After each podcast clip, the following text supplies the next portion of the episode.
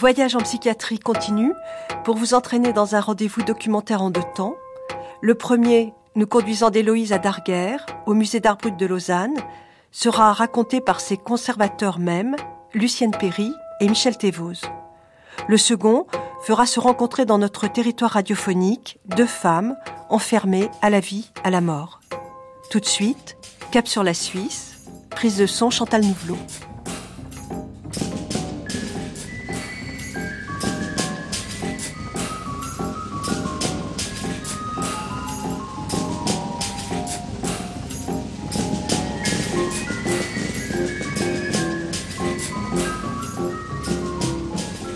Moi, je vous assure, hein, un passage à la collection d'art brut, on ne ressort pas indemne. Il y a des œuvres absolument époustouflantes qui nous parlent à la fois au cœur et à la, et à la tête, hein, j'ai envie de dire, qui à la fois nous émeuvent et nous interrogent intellectuellement, qui nous troublent émotionnellement, psychologiquement, et qui nous interrogent sur qu'est-ce que la place de l'artiste aujourd'hui, début du XXIe siècle. Qui a le statut de l'artiste? Être fou si euh, l'art doit euh, développer ses potentialités imaginaires, ben, euh, il faut le vouloir le plus intense possible, donc le plus fou possible, donc vouloir que cette démence parcourt toutes les circonvolutions dont elle est, prégnante. Comment mieux trouver ces, ces, spéculations que chez les, marginaux intégraux, chez, les, exclus de la société. Donc c'est dans cette idée que Dubuffet fait à, collectionner l'art brut. C'est vraiment dans l'idée qu'effectivement il s'agit d'un art fou, que si tout art est fou, ben là on est dans la, dans la folie presque intégrale. Vous pouvez m'appeler la nuit chez moi, je suis sur l'annuaire. Vous téléphonez de 20h à 6h du matin. Parce que je voudrais pas être seul et vous m'appelez pour qu'on se parle par téléphone. Et on se prendra par téléphone, je vous donnerai du plaisir et après vous viendrez me baiser. D'accord?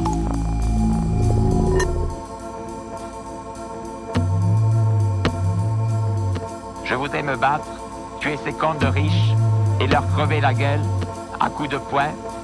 Je mangeais et j'ai eu envie de pleurer. Le soleil jaunâtre de décembre irisait mes yeux verts. On se battait pour les autres pour que les châtrés, les paumés, les petits sans idéal, les ouvriers, dans les usines, retrouvent les grandes valeurs et les autres. Ils n'auraient pas peur du patron, du chef d'équipe. Ils se libéreraient, il y aurait l'autogestion. Ça serait comme avant mai 60, après mai 68. Ils ne pensent qu'à eux, ces commerçants. C'est con. Je veux vivre 120 ans. À l'âge de 8 ans, j'ai fabriqué une bicyclette en bois à deux roues. Avec elle, je descendais à ma prairie sans jamais me casser une jambe, ni la tête, ni les bras, à une vitesse de pas mal à l'heure. Vous savez, euh, je viens de regarder le film où il est question du cyclope de Jean Tinguely. Hein, euh, je crois qu'en France on dit Tinguely. Il venait régulièrement, il disait toujours Montrez-moi les nouvelles œuvres, vos nouvelles acquisitions, qu'est-ce qu'il y a comme nouvelle folie? Eh bien voilà, on retombe sur ce terme. Cette bonne folie, cette folie qui donne des ailes, cette folie qui, qui donne naissance à des œuvres extrêmement intenses. Et Jean Tinguely ressortait de là, il disait comme rechargé. C'est une expérience qui nous ébranle intérieurement, psychologiquement. Je pense que c'est vraiment euh, une grande secousse, un tremblement de terre. Donc voilà, à chacun de savoir ce qu'il attend de l'art. Si on est perdu en pleine forêt sans boussole, c'est le cas à la collection de l'art brut, eh bien on doit retrouver son nord, son sud, retrouver ses propres points cardinaux, eh bien voilà, c'est un peu dérangeant, c'est un peu, c'est un peu houleux. Mais voilà, peut-être on a un peu le mal de mer, mais le voyage en, euh, en vaut la chandelle, je vous assure.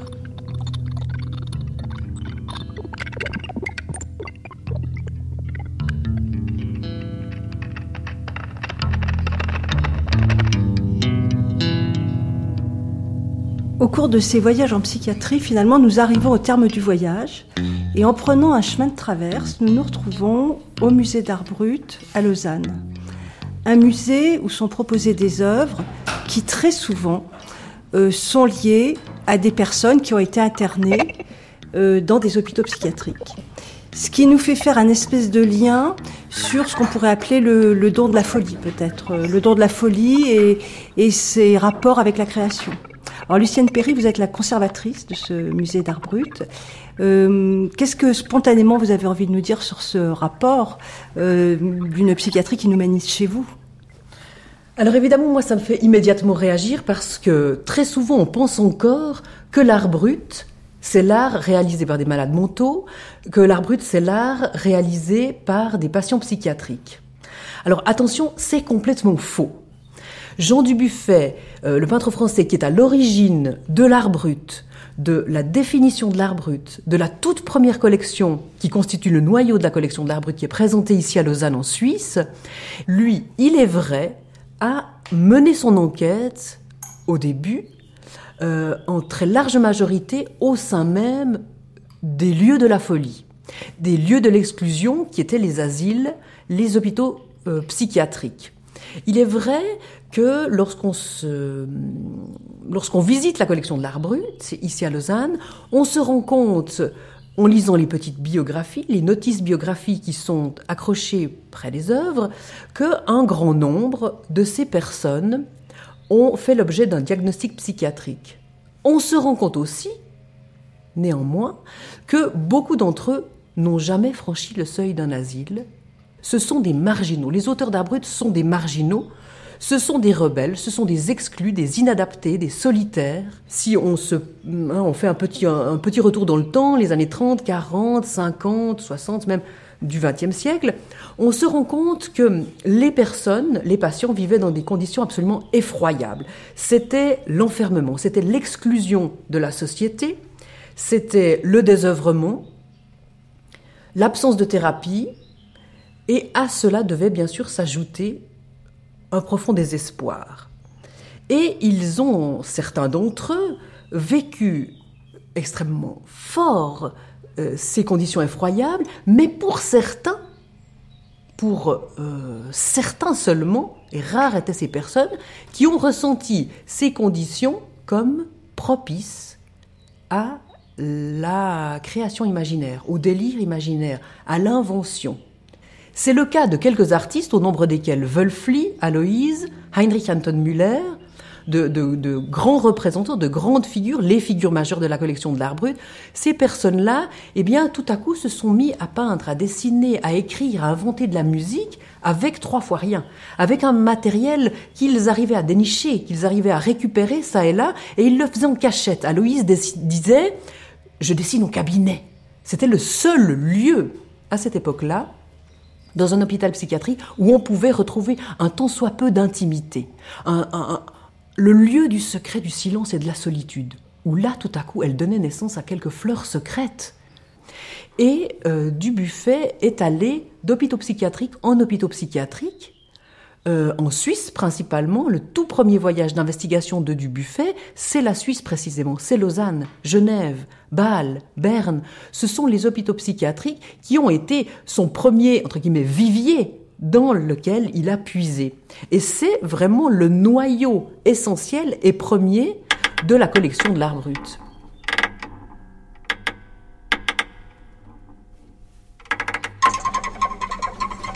Au musée d'art brut de Lausanne, il y a les écrits de Jeanne Tripier.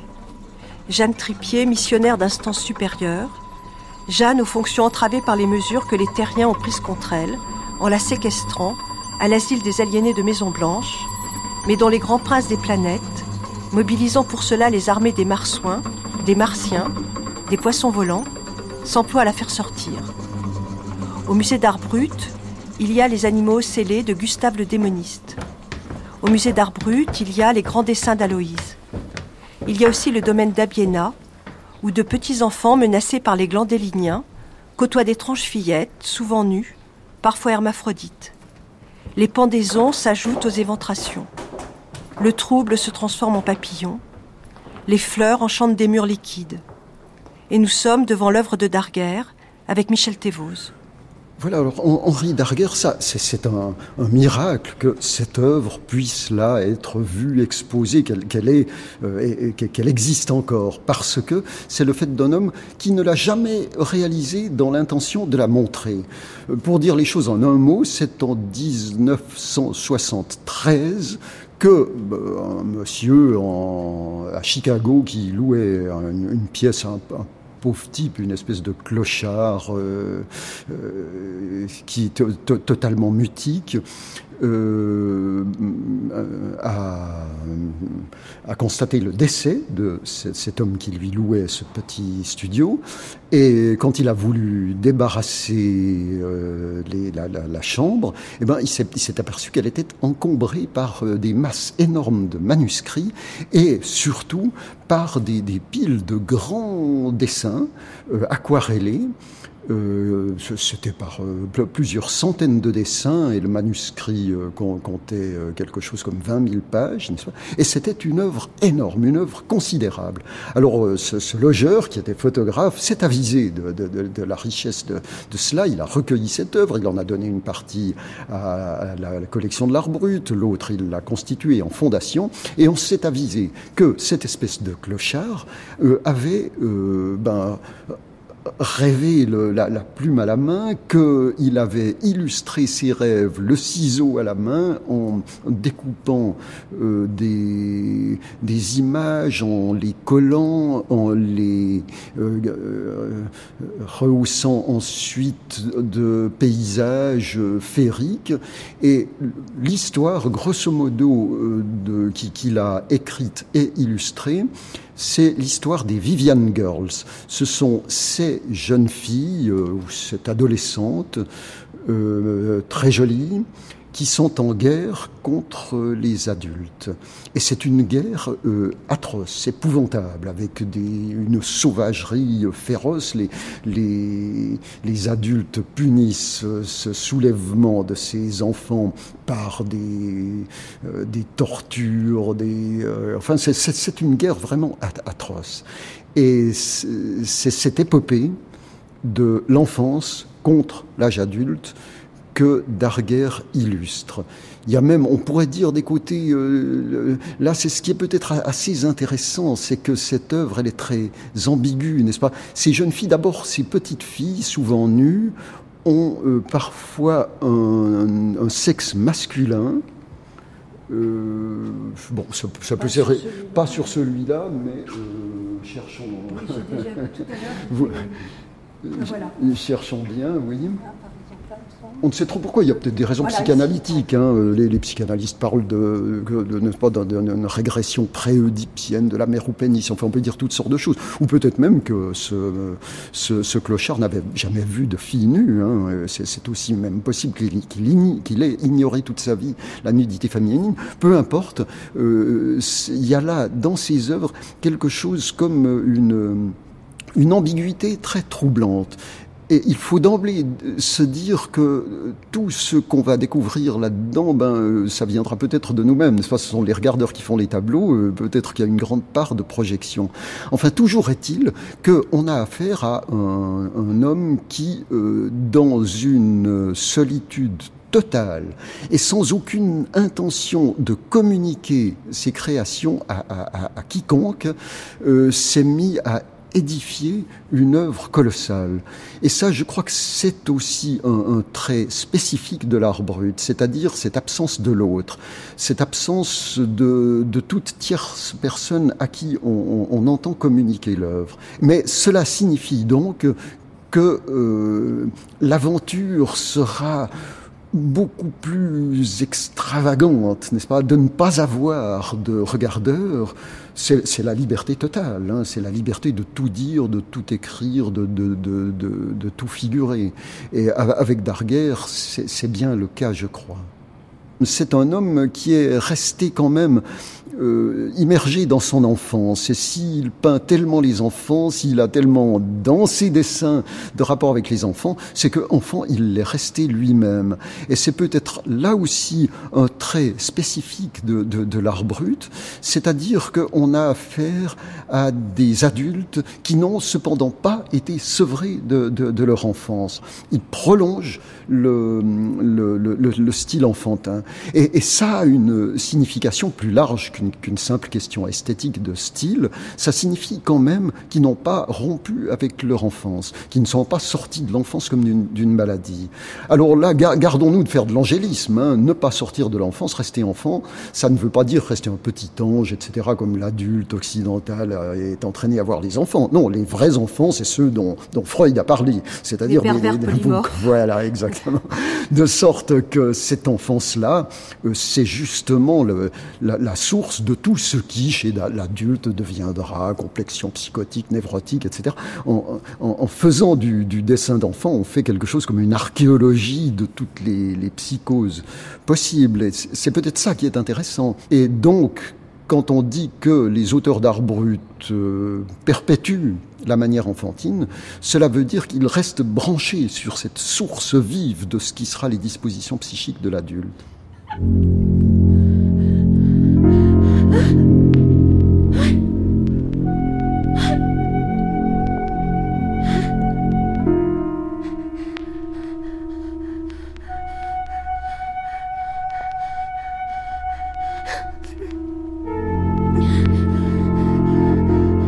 Long des escaliers du musée d'art brut, un couple aux grands yeux bleus ou cernés de bleu, du rouge en couche épaisse, un triomphe arraché à l'ordinaire par Aloïse.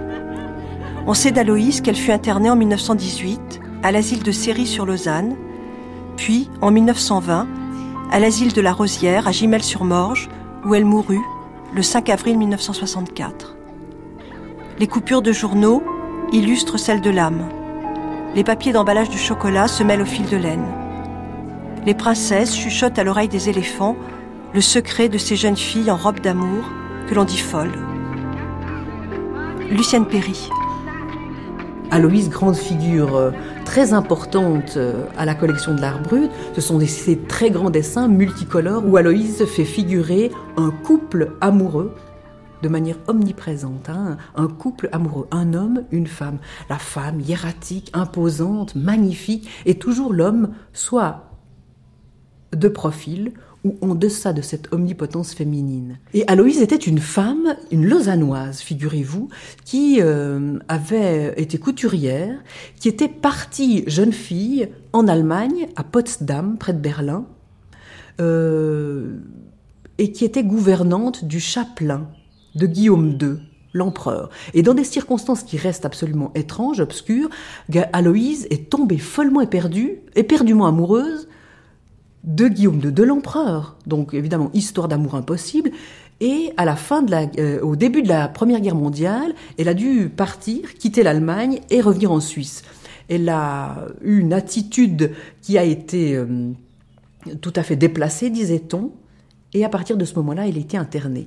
Et cet internement a été tout à fait euh, propice pour elle à la création artistique. Dans un premier temps, elle se réfugie dans un repli autistique et euh, au bout de quelques années, elle sort de ce repli autistique et elle invente un formidable théâtre imaginaire. Aloïse, pendant plusieurs dizaines d'années, a inventé un univers symbolique absolument époustouflant, avec des crayons de couleur, avec de la pâte dentifrice lorsqu'elle n'avait plus de blanc, avec du sucre de pétales et de feuilles, par exemple, elle cueillait des fleurs, des violettes, des roses, ou de, de, qui, des, avec des pétales très colorés, dont elle extrayait le, jus pour se faire les, les, couleurs vives. Elle chapardait du rouge à lèvres, du dentifrice pour faire le blanc. Enfin, ce, ce sont des matériaux pauvres, des matériaux précaires, des matériaux récupérés. Ces grands formats, elle les faisait, non pas en collant, parce qu'elle n'avait pas de colle, mais en cousant. Elle, elle chipait aussi du, du, du matériel de couture. Elle cousait ses feuilles l'une à l'autre autres, pour en faire des œuvres qu'elle n'avait même pas la faculté de voir elle-même totalement, parce qu'elles sont immenses, hein, ça, ça, monte encore, il y, a, y a 15 mètres de hauteur, mais c'était son, une espèce de cinéma personnel. Et effectivement, euh, l'histoire qu'elle développe sur ses feuilles, ou plutôt l'opéra qu'elle articule là-dessus, c'est basé sur... Euh, l'aliénation, l'identification aux femmes euh, célèbres de l'histoire, n'est-ce pas? Elle s'identifie euh, aux grandes cantatrices, aux grandes actrices. Elle vit des amours grandioses. On, voit apparaître euh, à un moment donné le, général de Gaulle, Pie XII, enfin des personnages comme ça, avec qui elle vit effectivement des amours délirantes. Et le dessin, pour elle, c'est une relance de son délire. Et Aloïse, chemin faisant, pendant des décennies, a tracé sur ces simples feuilles d'emballage euh, ce couple princier à qui il arrive toutes sortes d'aventures. Ils font l'amour toujours sur un moyen de locomotion. C'est parfois euh, sur le dos d'un éléphant, dans une gondole, euh, dans un avion, à chaque fois, en fait, c'est un moyen de locomotion. C'est une artiste capitale. Euh, lorsque les médecins s'intéressaient aux œuvres d'Aloïse, comme aux œuvres de bien d'autres, eh bien, ils parlaient immédiatement d'aurore vacui, la peur du vide. Beaucoup de médecins psychiatres aujourd'hui encore utilisent ces termes-là. C'est-à-dire que euh, les patients psychiatriques, très souvent, et Aloïse fait partie de ces personnes-là, puisqu'elle utilise ce même procédé, ne euh, occupe toute la surface d'expression, ne laisse aucun centimètre carré euh, vide. Aloïse n'utilise pas que le recto de sa surface de papier, de son papier.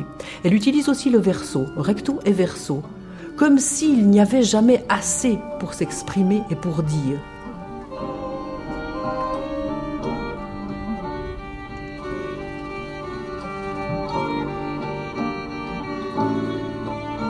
Le fait est que chaque époque se découvre une morbidité élective qui se déclare chez des sujets privilégiés. Ainsi, le maniérisme du XVIe siècle doit beaucoup à des types spécifiques de névroses obsessionnelles. L'âge baroque exalte des fonctions hallucinatoires. Les utopies des siècles des Lumières procèdent de véritables délires rationnels. Le symbolisme est en consonance avec la mélancolie. L'art nouveau avec l'hystérie, le cubisme avec la schizophrénie, le surréalisme avec la paranoïa, le body art avec certains types de perversion. À l'aube du troisième millénaire, la pulsion de mort est à l'ordre du jour, selon Michel Thévose, dans l'esthétique du suicide.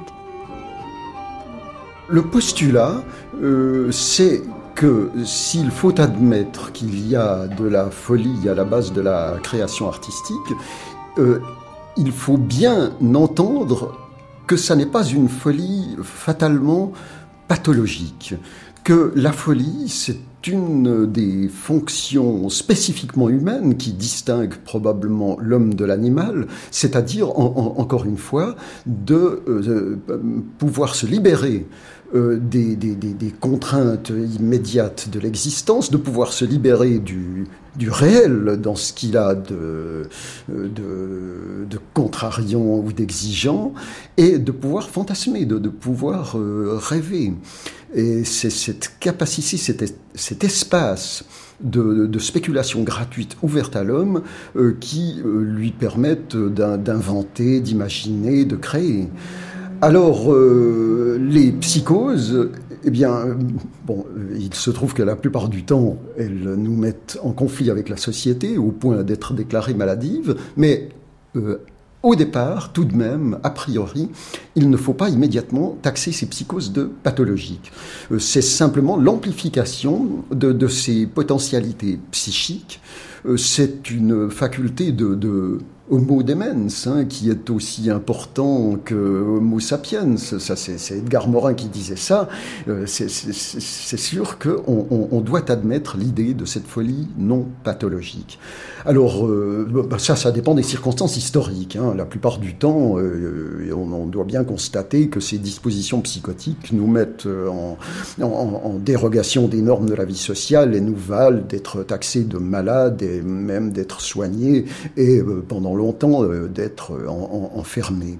Mais euh, ces psychoses peuvent se trouver au, diapason de, l'époque. Elles peuvent être simplement l'amplification, le, comment dire, la projection euh, dans un espace imaginaire d'une vérité latente de l'époque. Donc le, sujet euh, qui est euh, affecté par ces dispositions psychotiques se trouve réfléchir l'époque avec une acuité particulière. Il peut se, se produire quelque chose comme une résonance, n'est-ce pas, entre cette disposition psychotique personnelle et puis la, vérité latente, inavouée, euh, le, refoulé de, l'époque. Et eh ben, quand ça se produit, je crois, ben, on a affaire à une œuvre euh, géniale. On, a affaire à, quelque chose comme une vibration. Euh, on a affaire à un homme métaphorique qui, en, développant ses, ressources, se met à raisonner euh, avec l'histoire, par une espèce d'effet Larsen, comme disent les, acousticiens, c'est-à-dire d'amplification et exponentielle. Et ce qu'il y a d'intéressant dans ce type d'œuvre, c'est que l'artiste va plus vite que son ombre, euh, il bat l'époque d'une longueur parce qu'il il, est libre dans son champ artistique, dans son champ imaginaire, de sorte que ses dispositions historiques, il les accélère c'est un accélérateur de, particules. Mais alors précisément, euh, dans, cette, dans ce rapport très étroit que vous entretenez avec l'art, Michel Thévaux, vous percevez euh, dans ce qui nous arrive aujourd'hui un espèce de retournement. vous dites, euh, il y a eu le Bing Bang primordial, et on est dans une phase d'accélération dans l'autre sens, un espèce de Bang Bing vers la destruction, vers la fin. Et ce que nous disent ces artistes et la folie de ces, artistes, c'est précisément cette, cette entropie. Et vous faites intervenir cette notion de suicide aujourd'hui. Euh, oui, c'est sûr. Euh, suicide, bon, ça, ça prend tout de suite une connotation pathétique, euh, malheureuse. ben, suicide, c'est quand même le, quelque chose comme la maîtrise de, de sa propre mort. Et c'est bien l'époque que, anthropologiquement, nous sommes en train de vivre, n'est-ce pas L'homme étant dans la capacité non seulement de maîtriser de la nature, mais de l'exterminer. Euh, donc, euh, il a à la fois un, pouvoir, la prise de conscience de ce pouvoir, le, le, cette espèce de lucidité que donne un danger immédiat. Nous sommes, c'est sûr, dans une époque euh, suicidaire, mais vraiment dans les deux sens, positif et négatif du terme. Suicidaire aussi par le fait que, semble-t-il, quand même, on est bien obligé de constater que les hommes ont développé dans le champ artistique, dans le champ, scientifique, on, pourrait dire toutes leurs possibilités, n'est-ce pas? Artistiquement, euh, c'est presque une banalité de dire que tout, a été fait. Les musées sont tellement pleins, il y a tellement à inventorier, il y a tellement de richesses qu'on ne va pas encore les, surpeupler avec des œuvres nouvelles. Nous, nous sommes peut-être depuis les années 60 euh, dans, un moment comme ça de, de, un, palier euh, d'où nous pouvons euh, contempler, avoir un regard rétrospectif, nous interroger sur toutes sortes de choses. L'art même aujourd'hui ne nous offre plus de nouvelles images, ne découvre plus de nouvelles réalités. L'art, la, la définition de l'art contemporain, c'est de s'interroger sur lui-même, n'est-ce pas, sur sa propre définition. Il y a, quelque chose comme un méta-art qui se développe et, qui est l'art d'une, d'une, société qui, qui, a tout dit et qui réfléchit sur son propre héritage. C'est dans ce sens que nous vivons une société suicidaire et que euh, s'il euh, y a une disposition psychique bien hum, prédisposée à exprimer notre époque, c'est la disposition suicidaire. Maintenant, je, je m'empresserai d'ajouter qu'il y a des suicides qui vivent très longtemps, qui réussissent à extorquer de leur pulsion suicidaire toutes sortes de vérités qui ne concernent pas seulement eux-mêmes, mais qui concernent justement l'époque. Et aujourd'hui, euh, s'il y a interférence entre un type de psychose et l'époque, c'est bien cette pulsion euh, suicidaire qui, qui se trouve euh, prédisposée au génie.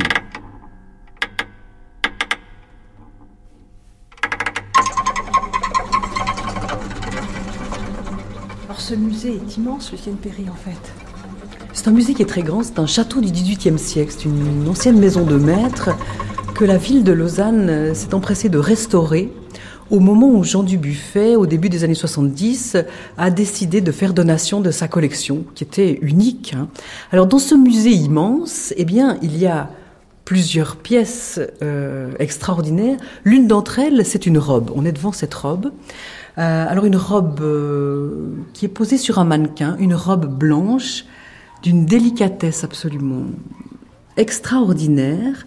Elle a été ouvragée avec une simple aiguille. Elle a été réalisée par Marguerite Cyr dans les années 50. Marguerite Cyr vivait dans le sud de la France, dans un hôpital psychiatrique précisément. Et Marguerite rêve d'amour. Elle rêve d'aimer et d'être aimée.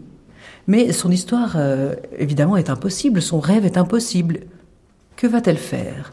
Eh bien, elle va réaliser sa propre robe de mariée en tirant dans les fils de ses draps. Un à un. Elle tire un à un les fils et crée avec une seule aiguille une robe de rêve, une, une parure nuptiale qu'elle ne portera jamais inutile de la porter. L'important pour Marguerite Cyr était de la confectionner, de la réaliser, de l'ouvrager, parce que c'est vraiment une œuvre euh, sacrée, on touche au sacré. Cette œuvre est absolument exceptionnelle, elle est d'une délicatesse, on dirait de la dentelle, et c'est une dentelle complètement inventée. Marguerite Cyr n'avait ni modèle, ni marche à suivre. Cette œuvre, moi, me, me parle énormément parce que je la trouve emblématique de l'art brut. Il y a le secret, le silence et la solitude. Trois maîtres mots en matière d'art brut. Marguerite Cyr n'éprouvait pas le besoin de montrer son œuvre, de la présenter. Elle n'éprouvait pas le besoin d'une reconnaissance, d'une approbation sociale, artistique, culturelle. Les auteurs d'art brut, c'est de cette manière qu'ils travaillent. Ils travaillent par eux-mêmes, puisqu'ils sont autodidactes, et pour eux-mêmes. Parce que le destinataire, eh bien, ça n'est personne d'autre qu'eux-mêmes. Il n'y a pas de destinataire, ou alors parfois c'est un destinataire onirique. Peut-être que pour Marguerite Cyr, c'était un amoureux inventé, un amoureux imaginaire.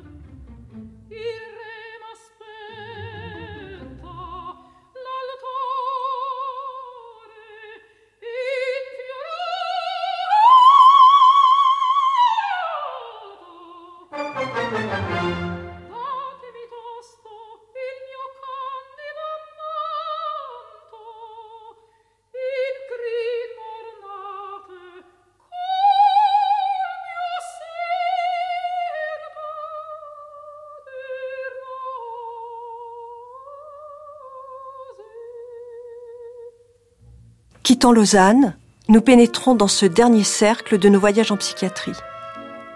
Peu de bagages à prévoir, comme une ultime errance dans ce territoire où nous avons inscrit ces matins de France Culture.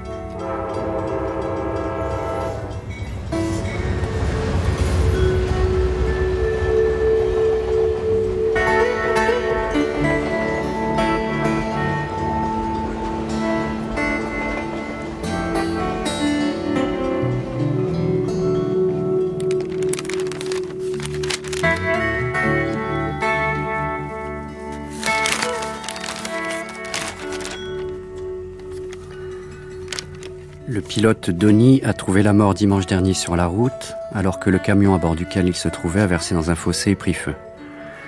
Il semblerait que le conducteur qui a survécu se soit endormi au volant.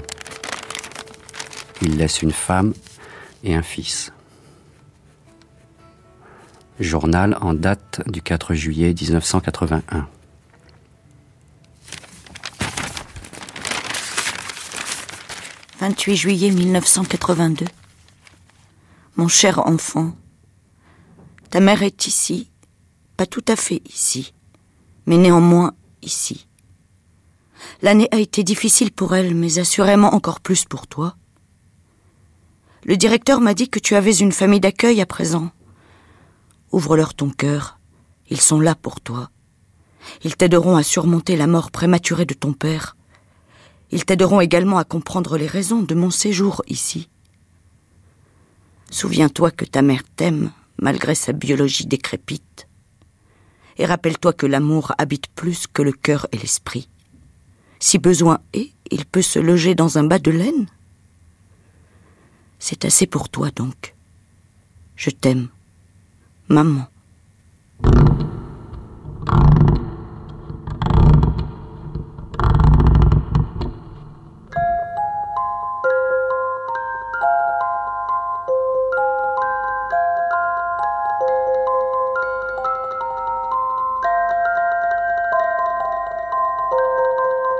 20 janvier 1983. Très cher Johnny. Tu aurais déjà reçu plus de cent autres lettres si le directeur ne m'avait pas fortement recommandé de brider mes impulsions épistolaires. Apparemment, ta nouvelle mère n'apprécie pas la nature importune et discordante de mes communiqués. Si pénible que cela soit pour moi, elle a sans doute raison. Idem pour le directeur. C'est un brave homme. Tu n'as pas besoin d'être dérangé par ta folle de mère. Tu as besoin de bâtir une nouvelle vie, une vie solide. Comme l'a écrit l'ami Goethe, souhaites-tu mener une existence noble? En ce cas, ne regarde pas en arrière, et même s'il arrive que tu te sens égaré, agis ainsi que le ferait un nouveau-né.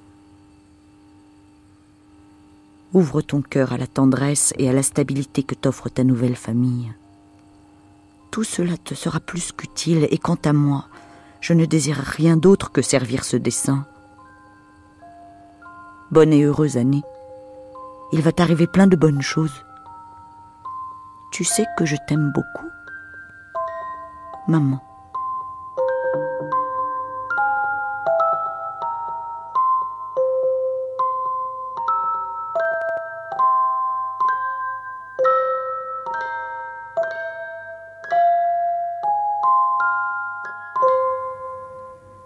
9 mars 1983. Enfant. Qui, toi Ou quoi? Rien d'autre que sifflement et cendres jetés sur l'insurmontable hurlement du vent. Je ne te vois pas. Je ne me souviens pas de toi je ne dois. Moi.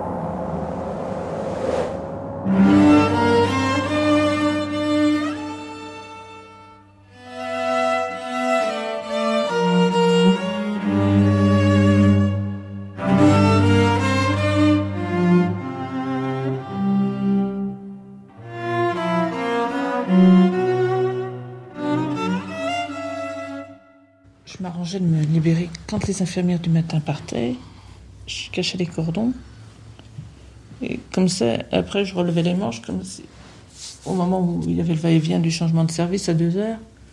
Comme ça, les infirmières de l'après-midi, elles croyaient que c'était celle du matin qui m'avait détaché elle-même. Elles ne me rattachaient pas. J'avais une après-midi de libre.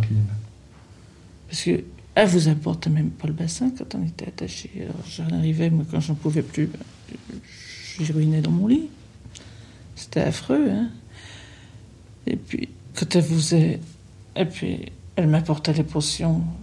Je me disais, elles vont me faire dormir, qu'est-ce qu'elles vont me faire pendant que je dormirai? Je voulais pas prendre les potions. Je secouais la tête, ça tombait là, c'était raide, la, la camisette devenait toute raide, toute poisseuse, là, ça me. Ça coupait un peu le cou. hein. Enfin, Et toutes- les femmes étaient dans le même cas.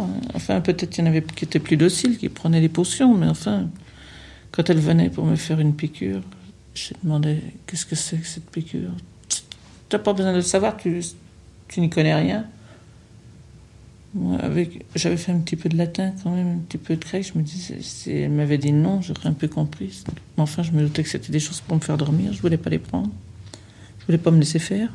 Alors, je me contractais terriblement, si bien que la moitié du liquide s'écoulait hors du muscle, au lieu de, pénétrer. Ça me faisait mal la piqûre, mais enfin, j'ai réussi à, pendant euh, près de huit jours, comme ça, ne pas, presque pas dormir. Je somnolais, évidemment, on ne peut pas rester absolument sans dormir.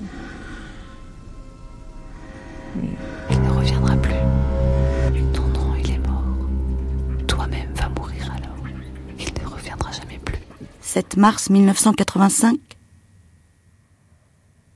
Mon doux, mon cher Johnny. Je suis toujours vivante. Malheureusement, le cruel hiver n'a pas été tendre avec ta mère qui est retournée à cet état qui l'a amené ici au début. Ce même état contre lequel ton père scintillant a lutté si noblement.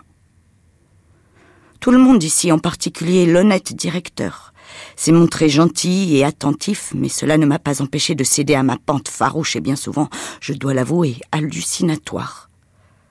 C'est la triste vérité. Parfois ta mère entend des choses. Nun sum qualis eram. Mon beau-fils, je t'en prie, pardonne le silence de ta mère. Ce n'est qu'hier que le directeur m'a montré tes lettres.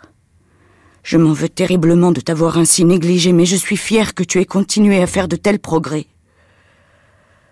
Pour l'instant, je suis trop fatiguée pour écrire une plus longue lettre, mais n'aie crainte. Tu auras bien assez tôt de mes nouvelles. Je t'aime, maman. «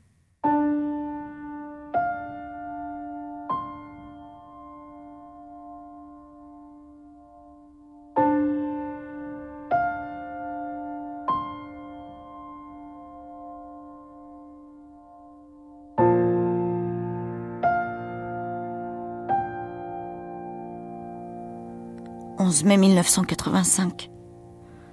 Mon cher et dévoué Johnny, est-ce possible? Te verrai-je vraiment dans dix jours? Après toutes ces années, vais-je enfin pouvoir m'émerveiller devant ton visage et toucher tes mains et goûter la douceur de ta voix? Je danse en attendant ton arrivée. Les gens ici pensent que je suis folle alliée. Je reconnais que je suis un peu nerveuse. Tu ne dois pas juger ta mère trop durement. Elle n'est pas épanouie comme elle l'était, sans parler du fait qu'elle vit également dans un asile. Vite, vite. Je ne pourrai pas dormir tant que tu ne seras pas près de moi à ravir mes oreilles de tes aventurés projets. Avec trop d'amour pour que le monde même puisse le contenir. Maman.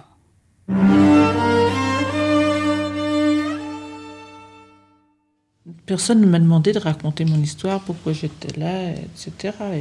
Et vous... Personne ne vous a rien demandé? Non. Euh, La mère avait été interviewée, c'est ce qu'elle avait dit, elle, qui, Qui avait compté qui a compté. De la... Elle ne croyait pas, elle, à cette histoire de, de viol. De, Je crois qu'elle a refusé d'y croire. bois, hein? Je crois qu'elle a refusé d'y croire. Et on, mais on aurait pu. euh, Et on m'a pas examiné. Oui, ça d'abord que le médecin aurait pu. Je crois que ma mère est- s'est sentie coupable de ne pas m'avoir averti. Je crois que c'est ça qui, qui a fait qu'elle a refusé d'admettre que ça ait pu se passer. Et donc, de, je suis restée encore une semaine à, à Sainte-Anne. Et puis après, on m'a mis dans une petite cellule. J'ai dû avoir une Et là, j'étais, j'avais encore la camisole, mais j'étais pas attachée. Il y avait juste un matelas par terre. On m'a pas attachée. Mais là, c'était. C'était une cellule avec. la porte était fermée à clé, évidemment. En face de moi, je voyais quelqu'un dans un lit qui avait tout le. Je me demandais si c'était un- quelqu'un qui avait été accidenté ou quoi. Tout le crâne enveloppé de bandages. Maintenant, je sais ce que c'était. C'est pas longtemps que j'ai compris. Ce... Moi, à ce moment-là, je me demandais ce qu'il avait pu. J'ai des yeux pleins de souffrance, des yeux noirs, mais tellement pleins de souffrance, tellement. Et, et maintenant, je sais que ça devait être une lobotomie, vous savez. On faisait des opérations de. où on enlevait la moitié, une partie du cerveau là, derrière le front. Vous savez. Alors, sûrement, c'était quelqu'un qui avait opéré comme ça. Oui. Je, je, je- sais pas pourquoi, je m'imaginais aussi que qu'il avait de la pitié pour moi de me voir là.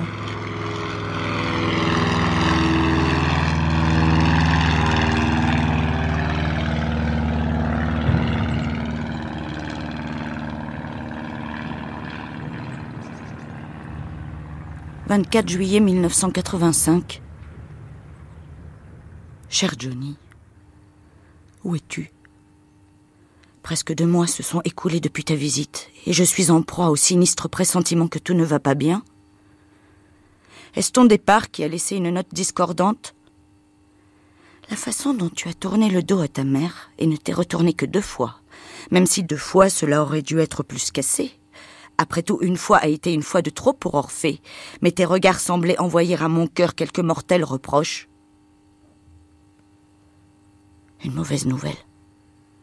L'ancien directeur est parti. Le nouveau semble davantage indifférent à mes aléas émotionnels. Malheureusement, il est convaincu que ma convalescence exige de plus grandes restrictions. Même si je doute qu'il l'admette jamais, le nouveau directeur ricane chaque fois qu'il m'adresse la parole. Johnny, je pourrais t'écrire ainsi pendant des jours. Ton apparition m'a rendue si heureuse. Je t'en prie, écris-moi et dis-moi que ta visite n'a pas gâté tes sentiments pour moi. Ta mère qui t'aime comme les anciens marins aimaient les étoiles. Tout au long de sa vie, Donny fut un aviateur consciencieux. Après quelques temps passé dans l'Air Force, il trouva un emploi de pilote commercial pour American Airlines. Lors d'un examen médical de routine, les médecins ont découvert qu'il avait fait sans le savoir, sans doute dans son sommeil, un infarctus. Désormais incapable de gagner sa vie comme pilote, Donny avait pris un emploi dans une entreprise de camionnage. Il laisse une femme et un fils. 5 septembre 1985. Très cher Johnny, je fais de mon mieux pour accepter ta décision de me laisser dans un tel silence. Mais mes oreilles saignent. Le nouveau directeur refuse que j'utilise de la cire de bougie pour empêcher les sons d'y pénétrer. Ma seule façon de l'éviter. Je me rappelle quand ton père m'emmenait voler. Je ne l'ai pas accompagné souvent. L'expérience me laissait toujours dans un trouble qui durait plusieurs jours. Je portais toujours des protèges tympans, mais en vain. Le bruit passait quand même. Denis n'y prêtait pas attention. C'était l'homme le plus paisible que j'ai jamais connu. Surtout là-haut. Même en ce jour horrible et chaotique, quand il n'a eu d'autre choix que de m'emmener ici, il est resté calme et tendre. J'aimerais avoir son calme aujourd'hui. J'aimerais ne pas devoir entendre le crépitement et le rugissement et le cri qui ton silence. J'aimerais être Donnie. Je suis navrée que tu aies vu ce que tu as vu en moi. Je suis désolée de t'avoir fait fuir. Je dois comprendre. Je dois accepter. Je dois te laisser partir. Mais c'est difficile. Tu es tout ce que j'ai. De l'amour et davantage. Maman.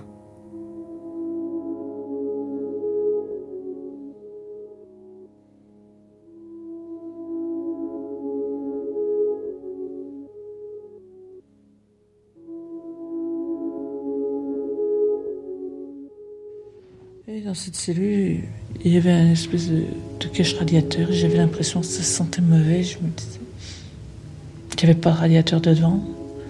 Je me suis imaginé, pourtant à ce moment-là on n'avait pas encore parlé, mais enfin je, je pensais que c'était du gaz qui arrivait par là. J'ai pris dans mon, dans mon lit la laisse en caoutchouc, je l'ai mis devant ça. J'ai pris le traversin, je l'ai mis au-dessus. Puis au-dessus, il y avait un imposte, mais il n'y avait plus de ficelle pour, pour l'ouvrir. Il y avait une fenêtre d'une- d'un carreau- seul carreau qui était fermé à clé. Au-dessus, il y avait un imposte dont on avait juste enlevé la ficelle, mais euh, j'ai réussi à. Je suis montée là, j'ai réussi à écarter cette, cet imposte et à ouvrir, à le faire retomber complètement, si bien que j'ai écarté les deux barres de fer qui le retenaient. J'ai fait retomber complètement, si bien que de l'extérieur, on voyait pas qu'il était ouvert. Je me suis donné de l'air là. J'ai crié, j'ai vu en, en face, j'ai vu à un moment beaucoup d'étudiants sortir avec leur. Ils avaient des blouses blanches et des. des capotes bleu marine. Je pensais que c'était des étudiants qui sortaient d'un cours. Je me suis mis à, appeler au secours, là. Et pour montrer que j'étais pas folle, je récitais toutes les adresses des gens. Et je disais tous les noms et les adresses des gens que je connaissais dans Paris. C'était ridicule, mais peut-être. J'ai vu qu'ils me regardaient quand même. Et puis, je me suis recouchée. Et là, j'ai dormi. Et là, j'ai dormi de moi-même, parce que franchement, ça faisait presque un jour que j'avais pas dormi. Euh, une nuit complète. Et j'ai, j'ai fait un songe. Enfin, j'ai rêvé que c'était le doigt de Saint-Louis qui me pénétrait. Je voyais comme un doigt avec un pansement. Je l'arrachais de moi. Et, et au matin, s'est trouvé aussi que j'avais fait une grotte, quoi. Mais, parce que depuis, je n'avais pas non plus été à terre. Parce qu'on ne nous détachait même pas.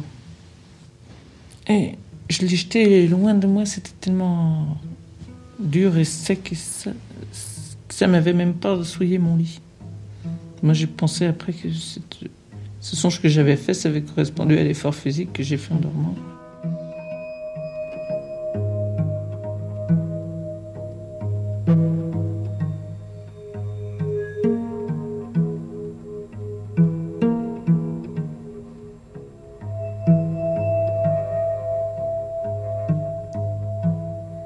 5 avril 1986. Cher, cher Johnny, centre et totalité de mon monde. Je ne comprends pas comment tu as pu ne pas recevoir une seule de mes lettres. À chacune de tes lettres déchirantes, toutes bruissantes de mésaventures et de cruauté, j'ai répondu non par une ou deux, pas même par trois, mais par cinq, cinq interminables lettres, si empreintes d'amour, de tendresse et de trouble qu'elles auraient dû à la première lecture penser ton cœur et le guérir complètement. Je te le promets. Malheureusement, dans chaque lettre, j'ai expliqué au moins en partie les raisons de ma présence ici et révélé pourquoi le nouveau directeur entend me garder ici jusqu'à ma mort. Ils n'épargneront rien pour m'empêcher de tout révéler. Ce que je sais va libérer le monde. Pas étonnant que les portes ici soient toutes fermées à clé. Pas étonnant qu'ils scellent aussi toutes les fenêtres. C'est un endroit épouvantable, rongé en permanence par la pourriture, à deux doigts, trois, de s'écrouler en poussière d'ombre. Moi aussi, je reste suspendu dans cet antre de pestilence, en proie à une lucidité si écœurante qu'il faut parfois vomir pour pouvoir ne serait-ce que respirer. C'est en ces lieux que ta mère dort. Attends. Et quand elle ne peut faire autrement, elle se recroqueville dans les profonds recoins de sa chambre. Chaque jour, les aides soignants m'épient, me suivent, me tourmentent même et me raillent pour leur propre plaisir. Mais leurs sévices ne sont rien en comparaison de l'apnée immonde qu'impose cet univers. Chaque nuit, pendant que je suis condamné au sommeil, ils complotent. Comme le nouveau directeur, ils sentent ou savent que j'ai fait se coaguler les objets de ce monde et qu'on peut en contempler désormais les mutations dans leur totalité dépouillée. Ainsi tout est lié et dit dans le même geste. Et tout est annulé aussi. Les aides soignants, bien sûr, ne sont que des abeilles industrieuses. Ce n'est pas le cas du nouveau directeur. Pourquoi crois-tu qu'ils se sont débarrassés de l'ancien directeur? Pourquoi crois-tu qu'ils ont mis en place celui-ci? Pour me garder, moi, ainsi que d'autres peut-être ici, pour nous retenir afin de nous forcer puis de nous vider. Ce qui explique pourquoi le nouveau directeur a détruit toutes les lettres que je t'ai écrites. Voilà au moins qui est clair. J'ai découvert un élément crucial. Leur contrôle dépend de ce qu'ils osent nommer médicaments. C'est la pure hypocratie de leur part. Ils nous infligent leurs débilitantes paillettes de couleur. Garance, azur, céladon, gamboge. C'est le drapeau de la tyrannie qui prive ta mère de sa mémoire, de sa capacité à fonctionner, de la possibilité de sentir ou mentir. Peu importe qu'il s'agisse d'un S ou d'un M, c'est la même chose. La perte de soi. Ta mère ne tolérera pas ça. C'est hors de question. Voilà pourquoi désormais chaque matin, midi et soir, je fais semblant d'ingurgiter leur boulon puis, quand les abeilles industrieuses ne regardent pas, je retire les cachets de ma bouche et les réduis soigneusement en poudre qu'ensuite je jette sans me faire remarquer sous une table ou dissimule dans les replis d'un canapé. Cette lettre emprunte une route secrète. Retournant régulièrement à mon moi premier, travaillant mon sourire dans un miroir comme je le faisais quand j'étais petite je demeure avec tout mon amour ta mère.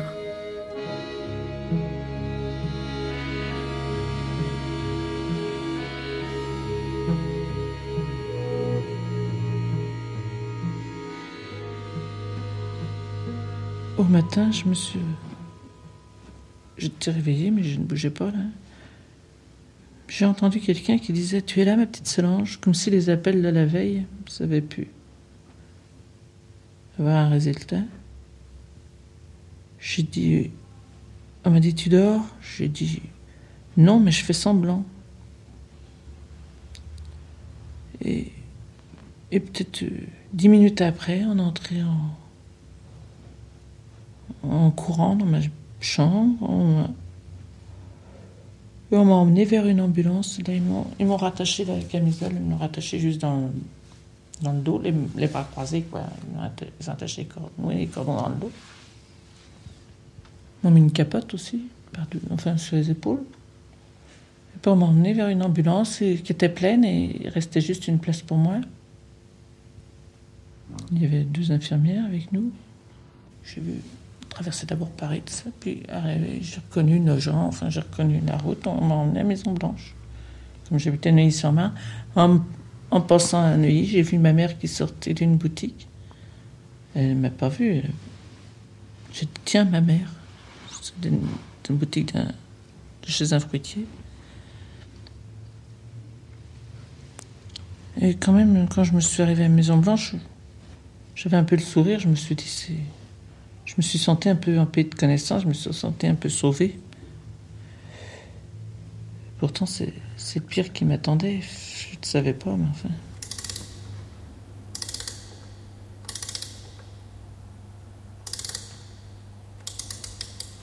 « 23 juin 1987. Mon très cher homme-enfant, aucun signe de toi, rien que des jours se repliant en d'autres jours,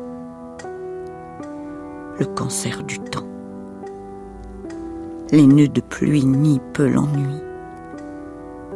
Et non, l'aspirine est inutile, est inutile, inutile. Mes mains ressemblent à quelque arbre ancien, les racines qui retiennent la terre, la roche et les infatigables astigmes rongeurs mais tu es trop jeune pour entendre quoi que ce soit aux arbres, à leur vie. Oh, quelle existence d'infirme doit-on vivre après 900 ans?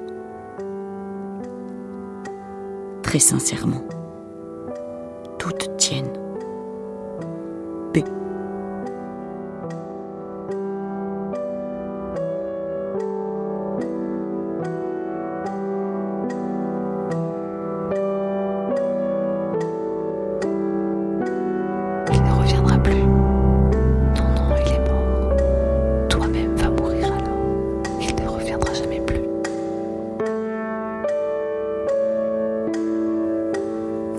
Septembre 1987. Très très cher Johnny. Je t'écris aujourd'hui pressé par la plus grande des urgences. Ton absence de réponse ou même le fait que tu ne sois pas venu, tout cela je le pardonne. Toutes les choses précédentes que j'ai subies pâlissent en comparaison du tour récent compris les événements. J'aurai de la chance si je suis encore vivante dans une heure. Je ne peux même pas quitter mon lit. Le nouveau directeur. Le nouveau directeur. Le nouveau directeur. Le nouveau directeur. Le nouveau directeur.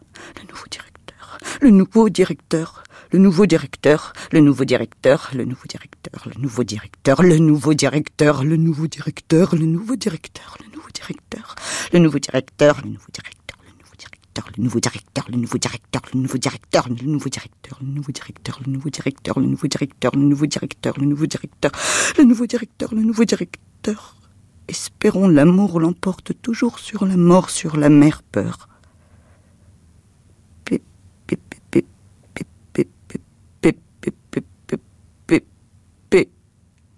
M'a dans une petite cellule, j'étais au pavillon des agités, au 6. On m'a remise dans une petite cellule presque semblable à, l'autre que je venais de quitter. Enfin, on ne m'a pas fermé à clé. Ni, ni sur le lit, enfin. Et puis. Quand même, la nuit, on m'a enfermé à clé. Fallait surtout pas que j'aille. euh, Il y avait un autre dortoir où il y avait des agités, vraiment, vraiment plus agités encore. Il fallait pas que je traverse la moitié du couloir. hein. Et les infirmières, elles avaient toutes leurs petits trousseaux de clés à la... attachés après leur, leur ceinture et, et leur sifflet. Surtout qu'il y avait une malade qui, qui devenait menaçante, elle donnait un coup de sifflet, elle arrivait trois, quatre infirmières et puis. Elles étaient. Il y avait même une sirène, moi je l'ai jamais entendue, mais enfin il y avait une sirène dans chaque pavillon. Une sirène. Il suffit d'y poser une clé, puis ça se déclenche pour rappeler les infirmières des pavillons voisins. ce moment-là.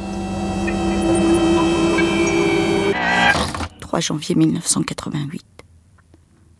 Mon doux, doux Johnny? Bien que tu n'aies jamais posé la question, combien de fois dois-je y répondre? C'était un accident. C'était un accident. C'était un accident. C'était un accident. C'était un accident. C'était un accident. C'était un accident. C'était un accident. C'était un accident. C'était un accident. C'était un accident. C'était un accident. C'était un accident. C'était un accident. C'était jamais je n'ai voulu te brûler. Jamais je n'ai voulu te marquer. Tu n'avais que quatre ans et j'étais épouvantable en cuisine. Je suis désolée, si désolée, si si tellement désolée. Je t'en prie, pardonne-moi. Je t'en prie, je t'en prie, je t'en prie. Pardonne-moi, pardonne-moi, pardonne-moi, pardonne-moi, pardonne, pardonne-moi, pardonne-moi, pardonne-moi. Je t'en prie, pardonne-moi, pardonne-moi, pardonne-moi, pardonne-moi, pardonne-moi. Je t'en prie, pardonne-moi, pardonne-moi, pardonne, pardonne-moi, pardonne-moi. Je t'en prie, pardonne-moi, je t'en prie, pardonne, pardonne-moi, pardonne-moi, pardonne-moi, pardonne-moi. Je t'en prie, pardonne-moi, pardonne-moi, pardonne-moi, pardonne-moi, pardonne-moi. Je t'en prie, pardonne-moi, pardonne-moi, pardonne-moi.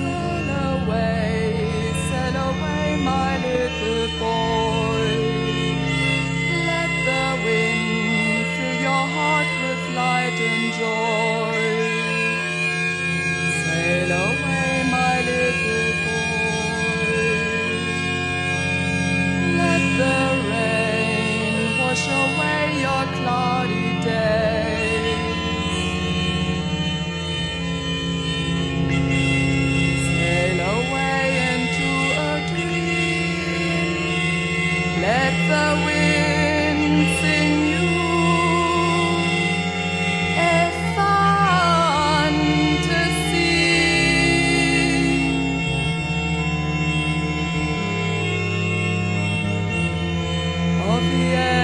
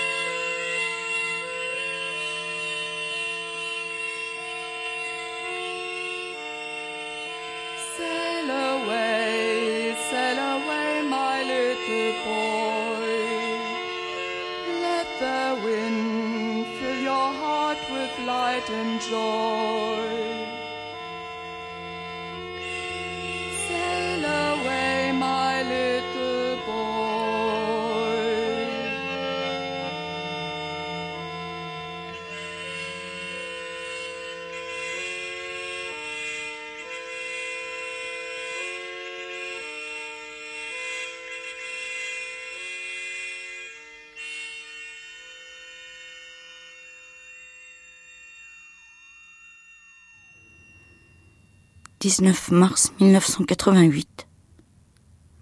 Cher, très cher Johnny, n'oublie pas que ton père m'a retenu et conduit à Wallesto. Tu peux t'en souvenir. Ou pas. Tu avais sept ans.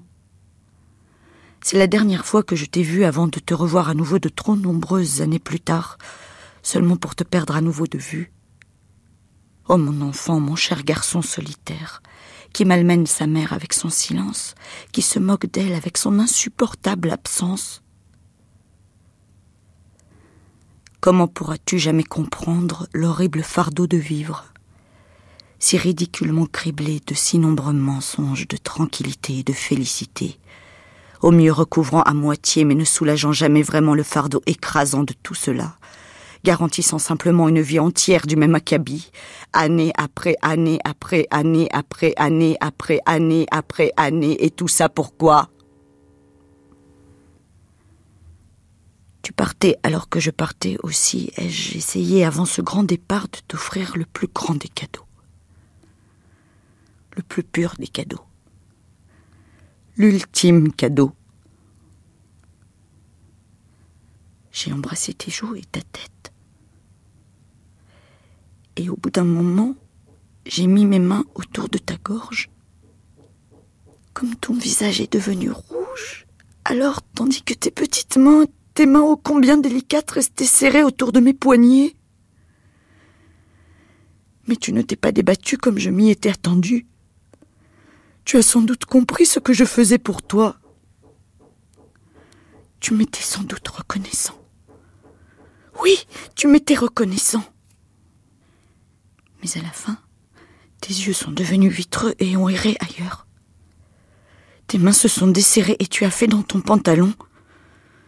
Tu as fait plus que mouiller ton fond de culotte.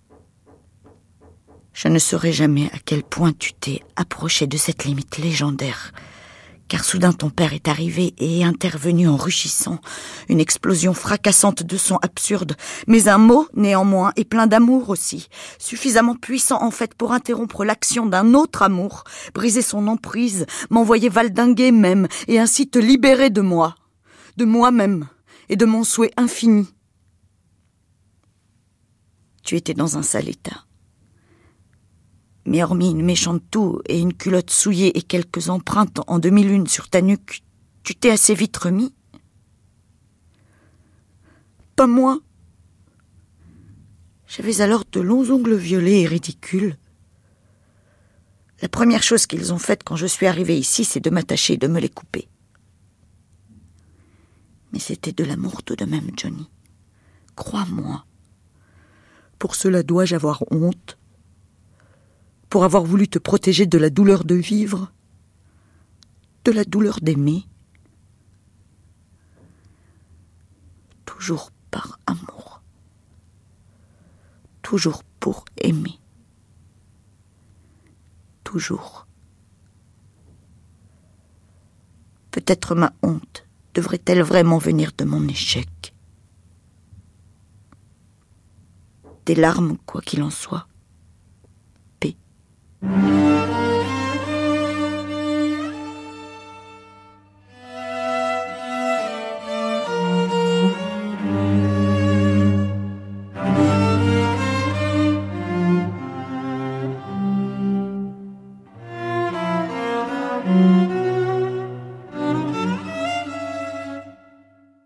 me demandais où j'étais tombée, quoi, enfin. Je voyais bien. Je savais que Maison Blanche, c'était un hôpital de fou, je voyais bien. Je me demandais pourquoi on m'avait mis là. Et puis, on, m'a emmené pour faire l'électrochoc. On m'a emmené dans. On traversait, comment. Plus une bonne part de l'hôpital, quoi, on a un autre pavillon. Premier, je savais pas ce que c'était. Il y avait des. Il y avait une dizaine de malades comme, qui attendaient. Puis c'était pas la première fois qu'elles y venaient. Elles avaient peur. Et moi, j'étais absolument ignorante. là. J'essayais de les rassurer. Je me disais, elles en ont déjà eu, puis sont là. Je leur, je leur disais, oh, bah, l'électricité, ça nous traverse, ça doit pas nous faire mal. Et oh, elles me disaient, vous savez pas, vous savez pas, mais enfin. J'étais confiante, moi, j'avais pas peur, là. J'ai eu peur par la suite quand j'en ai eu plusieurs. Enfin, là, je suis entrée dans, dans une salle. J'ai essayé, j'ai un peu échappé aux, mains de, de l'infirmière pour m'approcher, voir, l'appareil. C'était un bloc de peut-être 50 cm, comme un cube, à peu près de 40 ou 50 cm de barrette. Et il y avait des mallettes auxquelles je ne comprenais rien, des, des cadrans. Regardais, j'ai vu, ça indiquait la tension, etc., mais je comprenais rien. On m'a fait allonger sur un lit. Et puis, le docteur avait un appareil qui n'était pas comme les appareils qu'on voit habituellement.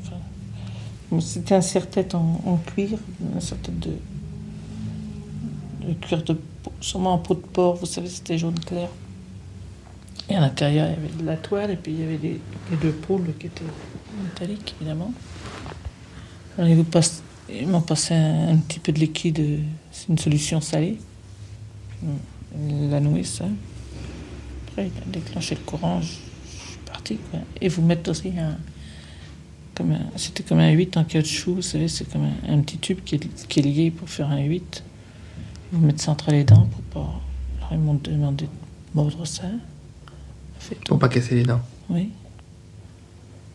Et puis, il a déclenché le courant, moi, je suis parti dans, hein, 120.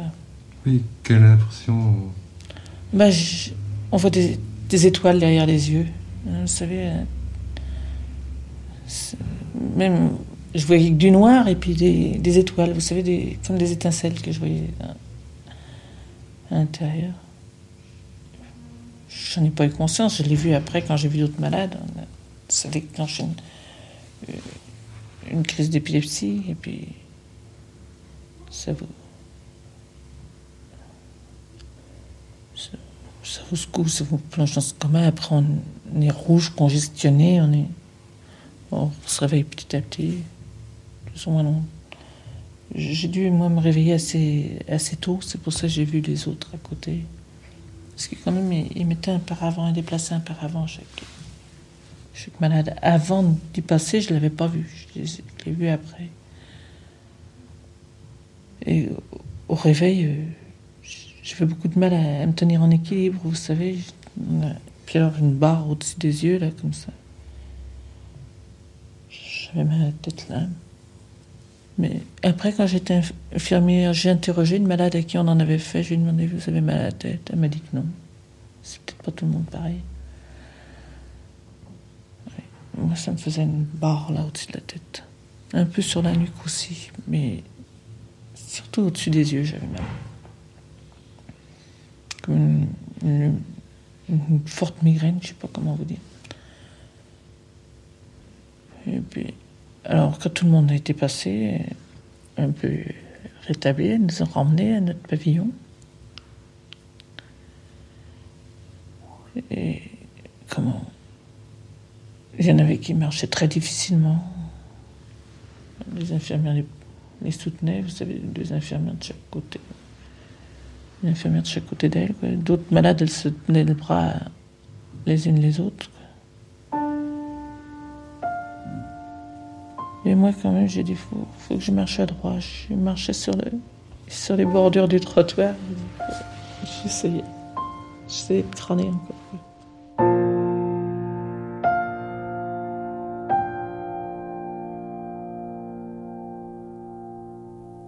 1er novembre 1988. Très cher Johnny, de quel terrible rêve et sommeil je viens de m'éveiller. Il y a tellement de morceaux à déchiffrer. Les médecins m'ont tous conseillé de mettre de côté les deux dernières années. C'est une vraie pagaille. Il semble que j'ai tout intérêt à ranger ce fatras dans le placard à psychose, refermer la porte et balancer les clés. Ils me disent que je devrais m'estimer heureuse que cela soit même possible. Ils ont sans doute raison. Et ne regarde pas derrière toi. Hein. Les médecins m'informent également que tu es venu plusieurs fois, mais il semblerait que je n'ai absolument pas réagi. Quant à toutes les lettres que je t'ai soi-disant écrites, pleines de paranoïa et toutis, je n'ai quasiment rien écrit. Ces cinq rames de papier et de timbrage n'étaient rien d'autre que les fruits de mon imagination. J'ai tendance à croire tout ça car j'ai fini par comprendre, comme tu l'as sans doute deviné quand tu es venu ici, que le nouveau directeur n'est en fait nul autre que l'ancien directeur, celui qui était patient, correct, honnête, gentil, et qui s'est occupé de ta mère pendant plus de dix années. J'ai désormais mes propres cycles biochimiques et quelques nouveaux médicaments à qui je dois ces jours de lucidité. Le directeur m'a déjà prévenu que ma lucidité ne durerait pas éternellement. En fait, c'est peu vraisemblable. J'irai bien tant que je saurai que celui à qui j'ai imposé tant de foutaises me pardonnera. Me pardonneras-tu jamais? Comme toujours, tout mon amour, maman. «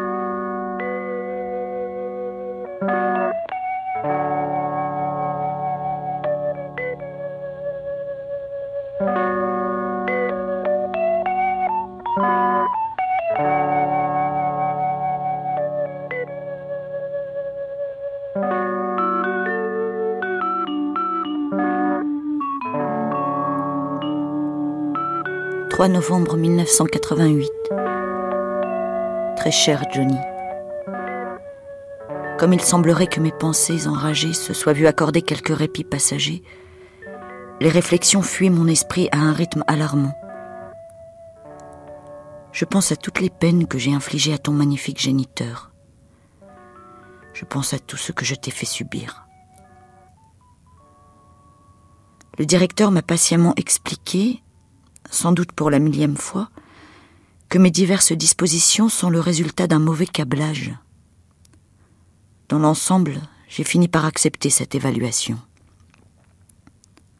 Il cite Emily Dickinson et dit que je masque l'abîme avec une transe afin que mes souvenirs puissent s'y frayer un passage.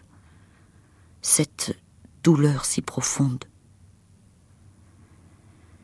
Mais parfois je me demande si mes problèmes n'ont pas leur origine ailleurs. Dans ma propre enfance, par exemple.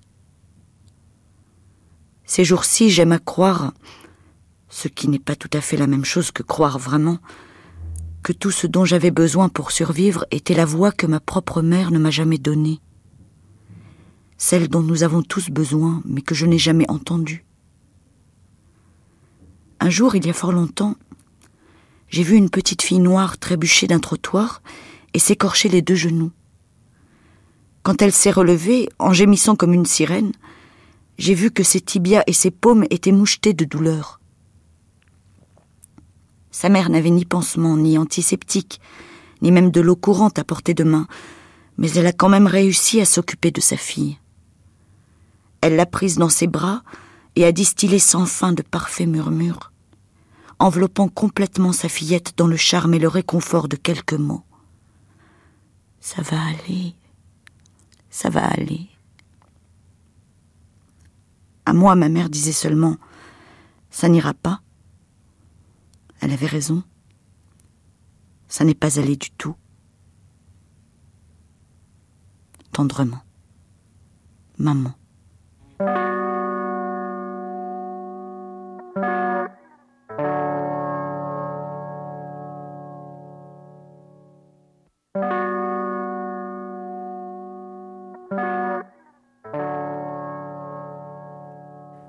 12 janvier 1989. Monsieur, comme vous l'avez demandé lors de votre dernière visite, je vous écris aujourd'hui pour vous informer que l'état de votre mère connaît sans doute de nouveau un déclin. Nous faisons de notre mieux pour adapter sa médication, et bien que cette rechute ne soit peut-être que temporaire, il se peut que vous deviez vous préparer au pire. S'il y a la moindre question à laquelle je puisse répondre, n'hésitez pas, je vous prie, à me contacter. Bien à vous le directeur de l'Institut Threatic Wellstow. «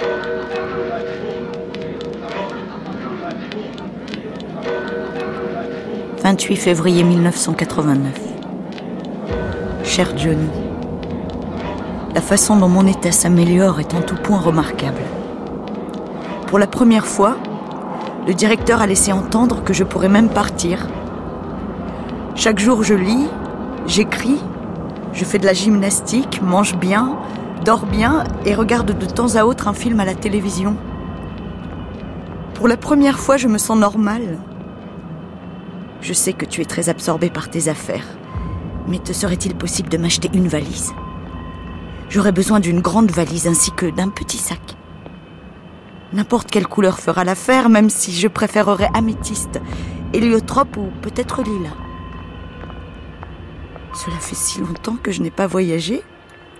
J'ai oublié si l'on remet ses bagages à la gare ou si on emporte tout dans le compartiment du train.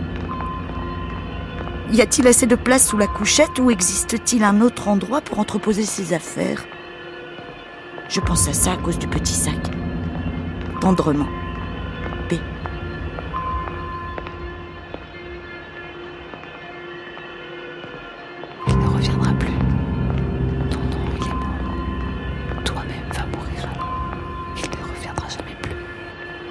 31 mars 1989. Cher Johnny, pourquoi as-tu écrit d'aussi belles lettres, mais oublié de parler de ma valise?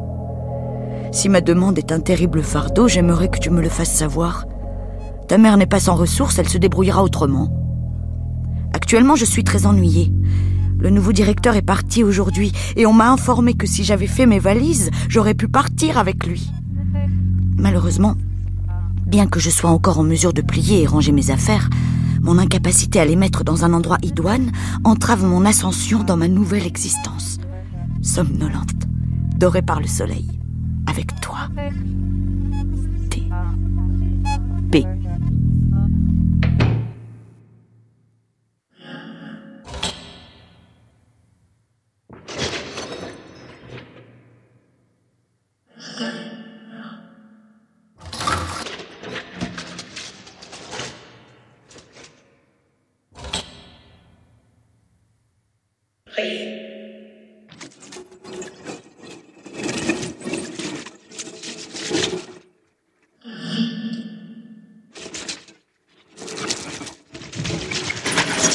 3 mai 1989.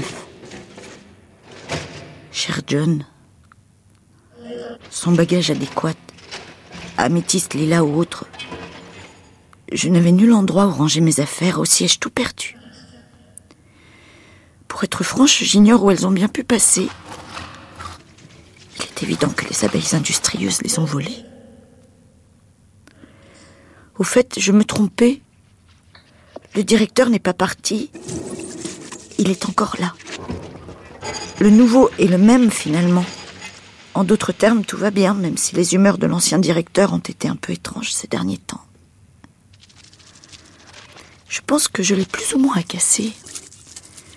Il y a quelque chose de malicieux dans ses manières à présent, quelque chose de très discret, mais de néanmoins décelable, un fil vicieux et enchevêtré dans la trame d'un homme par ailleurs très correct. Peu importe. Je ne dois plus me soucier de ce monde important. Après tout, je pars, même si ce n'est pas chose aisée, surtout pour cette vieille sibylle de cume. Tous les climats sont éprouvants. Franchement, je suis épuisée par tous les préparatifs et la paperasse. Denis viendra bientôt me chercher. Très bientôt. Mais toi, mon cher enfant, tu devrais rester un peu. Fais cela pour moi. Maman.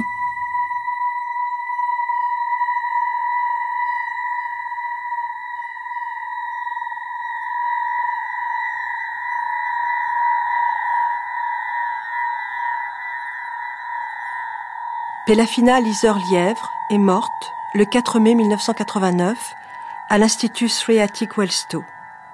Elle a utilisé un drap de lit suspendu à un crochet de placard pour en finir avec ses 59 années de vie parmi nous. On doit à Marc Danielewski de les avoir révélées sur Internet, dans la Maison des Feuilles. C'est Nouche Jouglé-Marcuse et Richard Erlin, enregistrés par Sébastien Labarre qui les. Solange et selon Jean Couturier, devenue infirmière. Oh, nobody knows the trouble I've seen. Glory, hallelujah. Unica Zurne. Sometimes I'm up, sometimes I'm down. Oh, yes, Lord. Sometimes I'm up, sometimes I'm down. Oh,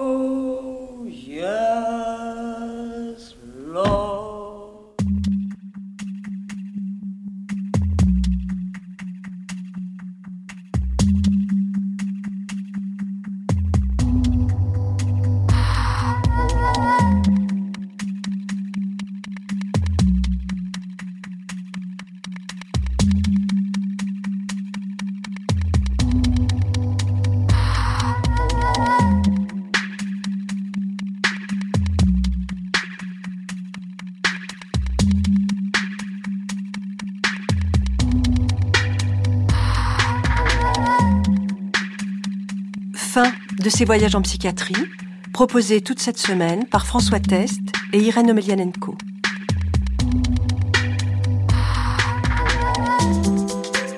La semaine prochaine, dès 9h05, Raphaël Enthoven et Marie-France Thibault vous feront pénétrer dans l'univers d'Albert Camus. Dans quelques instants, le journal de la rédaction de France Culture.